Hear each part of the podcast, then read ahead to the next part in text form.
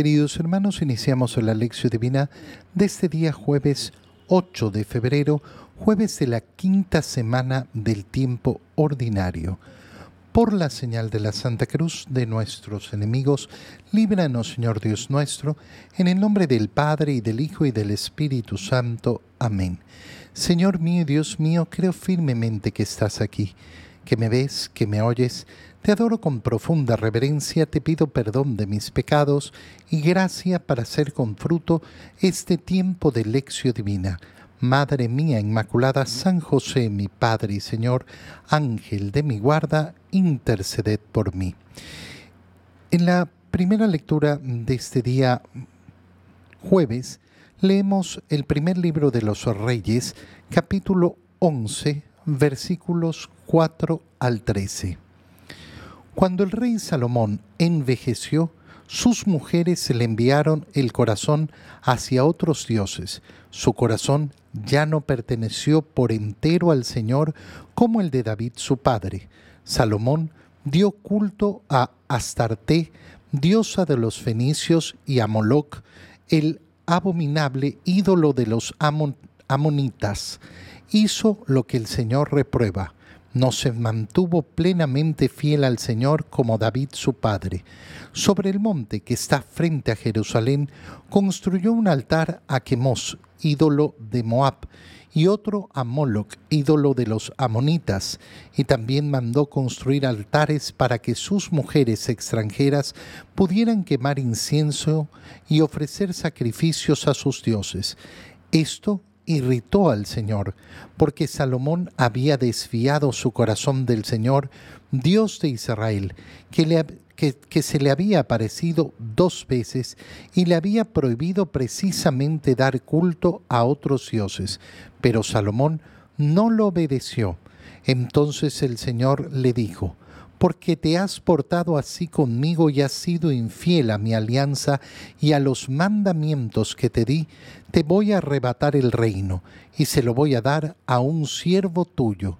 Sin embargo, por consideración a David, tu padre, no lo haré durante tu vida, sino en vida de tu hijo, pero no le voy a quitar todo el reino, por amor a mi siervo David y a Jerusalén, mi ciudad predilecta, le dejaré a tu hijo una tribu.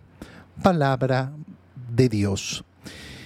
¿Qué pasó con el rey Salomón y su sabiduría? Esa es la gran pregunta que nos debe surgir a la lectura de este primer libro de los reyes, sobre todo después de que el día de ayer vimos cómo la reina de Sabá fue hasta Jerusalén para conocer a Salomón, ya que había escuchado hablar de su gran sabiduría. Bueno, esto en primer lugar nos permite ver cómo la gracia de Dios nunca altera la libertad del ser humano. Y esto es maravilloso. Yo sé que a muchas personas les cuesta tanto, tanto comprender la libertad y por eso siempre vuelven al mismo argumento. ¿Por qué si existe Dios existe la maldad? ¿Por qué si existe Dios permite esto y esto otro? ¿Y por qué permite aquello y más acá?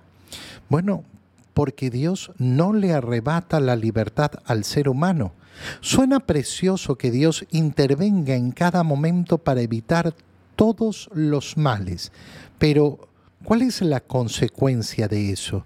La consecuencia de eso es arrebatar la libertad. Hay personas que pueden decir, bueno, pero arrebata la libertad para que la gente no haga nada malo, pero tampoco haría nada bueno. Tampoco existiría entonces la posibilidad de tomar una decisión libre, profundamente libre. ¿Para qué? No solo para hacer el bien, sino para excederme del bien. Yo no solo quiero cumplir con lo que es justo, quiero ir más allá. ¿Qué es ir más allá de la justicia? Llegar al amor llegar al amor. El amor que no, necesita de justicia, que no necesita recibir a cambio, que no necesita que sea de igual a igual, sino que quiere excederse en el bien. Bueno, tampoco habría esa posibilidad. Fíjate entonces en lo que estamos leyendo. Salomón ha recibido la gracia de Dios. ¿Para qué? Para ser sabio y poder gobernar a su pueblo.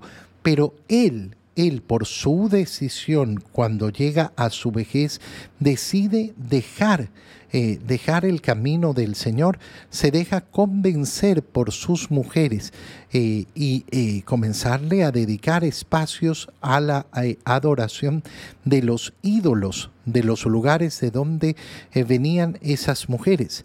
Salomón tiene la sabiduría para gobernar al pueblo, pero ha decidido no utilizar esa sabiduría para gobernar su propia vida. En vez de escoger eh, eh, mujeres eh, de su propia raza, de su propia religión, de su propia cultura, ha escogido tener muchas, muchas mujeres venidas de otros lados, con otras, con otras culturas, con otras tradiciones, con, otros, con otras religiones. ¿Y es malo esto? No, no es en sí malo pero el problema es justamente lo que vemos, cómo esas mujeres convencen a Salomón de poner su corazón en esos falsos dioses, es decir, caer en el pecado de la idolatría. ¿Tenía la gracia de Dios? Sí, tenía toda la gracia de Dios, pero él, él ha decidido no utilizarla, porque la gracia nos permite alcanzar lo que Dios quiere, nos permite y facilita efectivamente la lucha, pero la gracia no obliga a nadie. ¿Por qué? Porque el amor de Dios es así, es en libertad y no puede ser de otra manera. No puede existir un amor en la esclavitud, no puede existir un amor en la obligación. Esto, como digo, muchas, muchas personas no lo, no lo logran entender porque miran simplemente una parte pequeñita. Por eso es que muchas personas quieren determinar la vida de los demás también, creyendo que hacen el bien.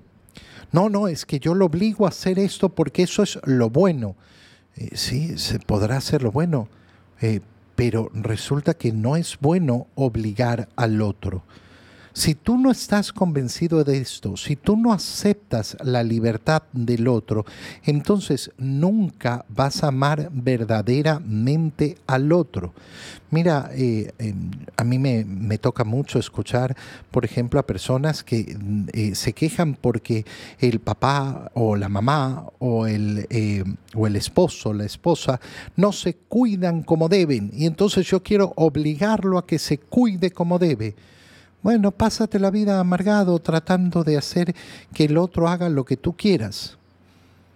El que se va a llenar de amargura y va a repartir amargura y va a amargar la vida de los demás es, eh, eres tú, nadie más. Eh, eres tú el que va a provocar la amargura de tu corazón. Eh, pero es duro, es duro aceptar que el otro haga el mal. Sí, por supuesto pero solo ahí, solo ahí se va a producir el verdadero amor. Y solo ahí la otra persona va a poder elegir, elegir verdaderamente. En muchos casos eh, no se produce esa elección justamente por esa presión externa. ¿Por qué? Porque el corazón humano anhela siempre la libertad.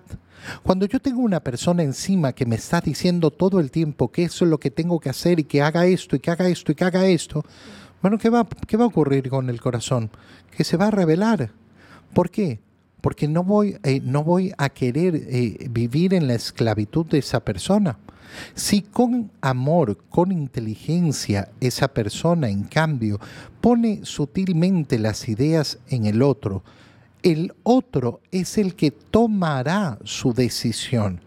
Pero si yo quiero que hagan lo que yo quiero, entonces lo que voy a obtener como respuesta es siempre rebeldía. Mira eh, qué profundo es mirar entonces eh, lo que ha sucedido con Salomón el gran sabio, el rey Salomón, pero que libremente decidió no utilizar su sabiduría, no vivirla de, eh, buena manera. Eh, ¿Qué ocurrió? Esto irritó al Señor. Eh, porque Salomón había desviado su corazón del Señor, y, al cual se le había aparecido además dos veces y había dado culto a otros dioses. ¿Qué va a suceder? Va a venir el castigo. Va a venir el castigo en el cual se va a perder el reino que había consolidado David. Eh, en consideración a tu padre David, le dice Dios a Salomón, no lo haré en tu vida, pero será tu hijo. Y en consideración además a David, eh, no le quitaré todo el reino, sino que le dejaré eh, una tribu para que gobierne. Es decir, se dividirá el reino de Israel. ¿Por qué?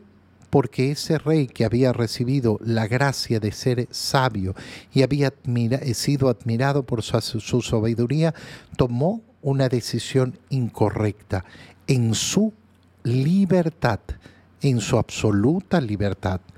En el Evangelio, leemos el Evangelio según San Marcos, capítulo 7, versículos 24 al 30.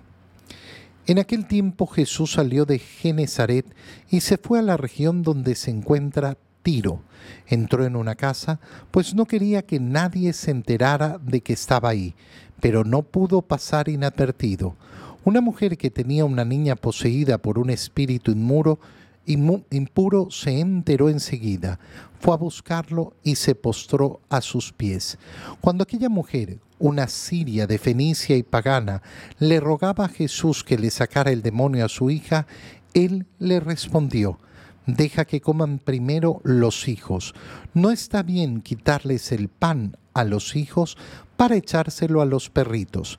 La mujer le replicó, sí, señor, pero también es cierto que los perritos debajo de la mesa comen las migajas que tiran los niños. Entonces Jesús le contestó, anda, vete. Por eso que has dicho, el demonio ha salido ya de tu hija. Al llegar a su casa, la mujer encontró a su hija recostada en la cama y ya el demonio había salido de ella. Palabra del Señor. Esta escena del Evangelio es una escena verdaderamente maravillosa que se compara en primer lugar a esa escena que ya hemos leído sobre esta mujer con ese flujo de sangre que se acerca por detrás de Jesús en silencio con la convicción de que con solo tocarle el borde del manto iba a ser curada. ¿Por qué digo que se parece? Porque esa mujer que quería mantener oculta su enfermedad es puesta en evidencia por Jesús. Podemos decir de alguna manera que Jesús busca que esa mujer se humille e incluso eh, em, eh, la saca de esa, eh, de esa vergüenza justamente a través de un acto de humillación. Bueno, en el Evangelio que acabamos de leer tenemos otro ejemplo clarísimo de ese camino de humillación que hace recorrer el Señor. ¿Jesús humilla? No, no humilla. Hace caminar el camino de humillación. Invita a caminar el camino de humillación, pero además invita a caminar el camino de humillación desde su propia humillación. ¿Por qué? Porque su condición de hombre es siempre una humillación. Recuerda que estamos hablando de ese Dios hecho hombre. Toda su existencia humana es un acto de anonadamiento, de haberse rebajado, de haberse humillado y dispuesto a humillarse además más en la cruz. Bueno, a esta mujer que vemos cómo eh, encuentra al Señor, eh, la, eh, la, humilla de una manera tremenda en este sentido, hasta el punto de llamarle, de llamarle o compararla con un perro. Llega el Señor a la zona de Tiro, entra en una casa. ¿Por qué? Porque no quería que se enterara la gente que estaba ahí. Pero no logra pasar inadvertido, nos dice el Evangelio. Y entonces una mujer que tenía una niña poseída por un espíritu, se enteró enseguida y fue a buscarlo y se postró a sus pies.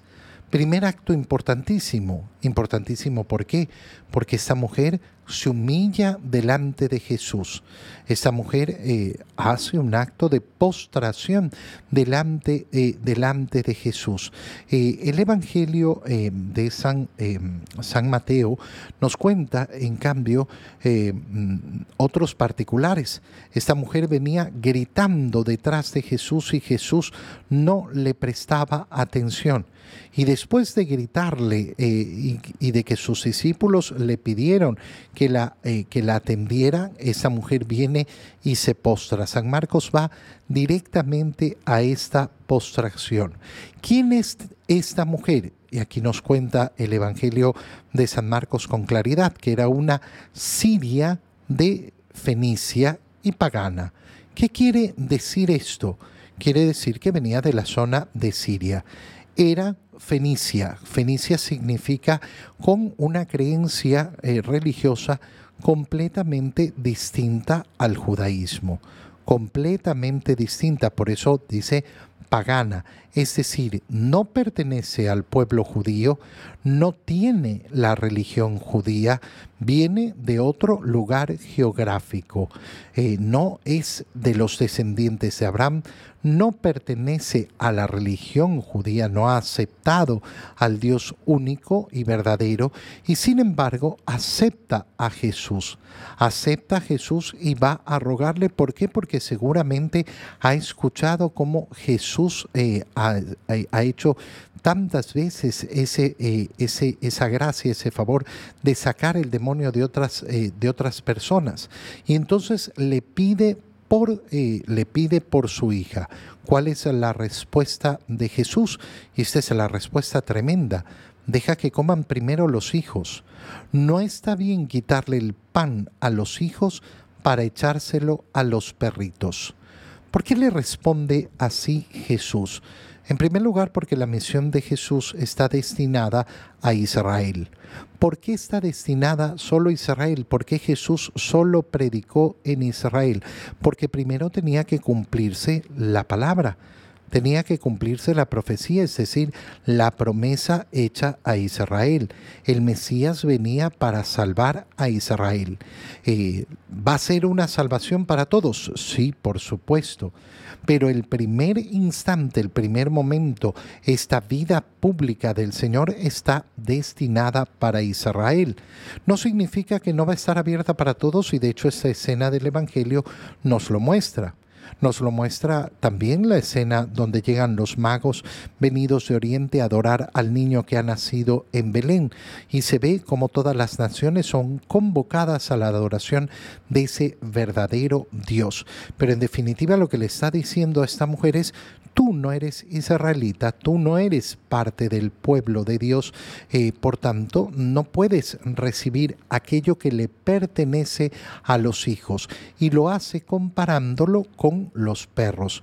No está bien quitarle a los hijos para dárselo a los perros.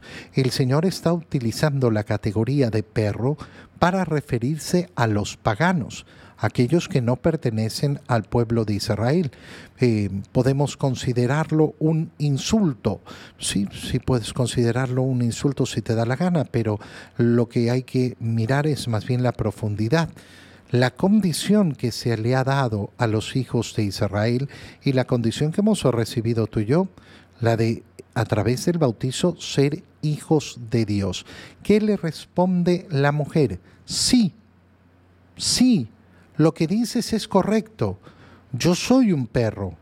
Yo soy eh, efectivamente un perro, pero también los perritos debajo de la mesa comen las migajas que tiran los niños.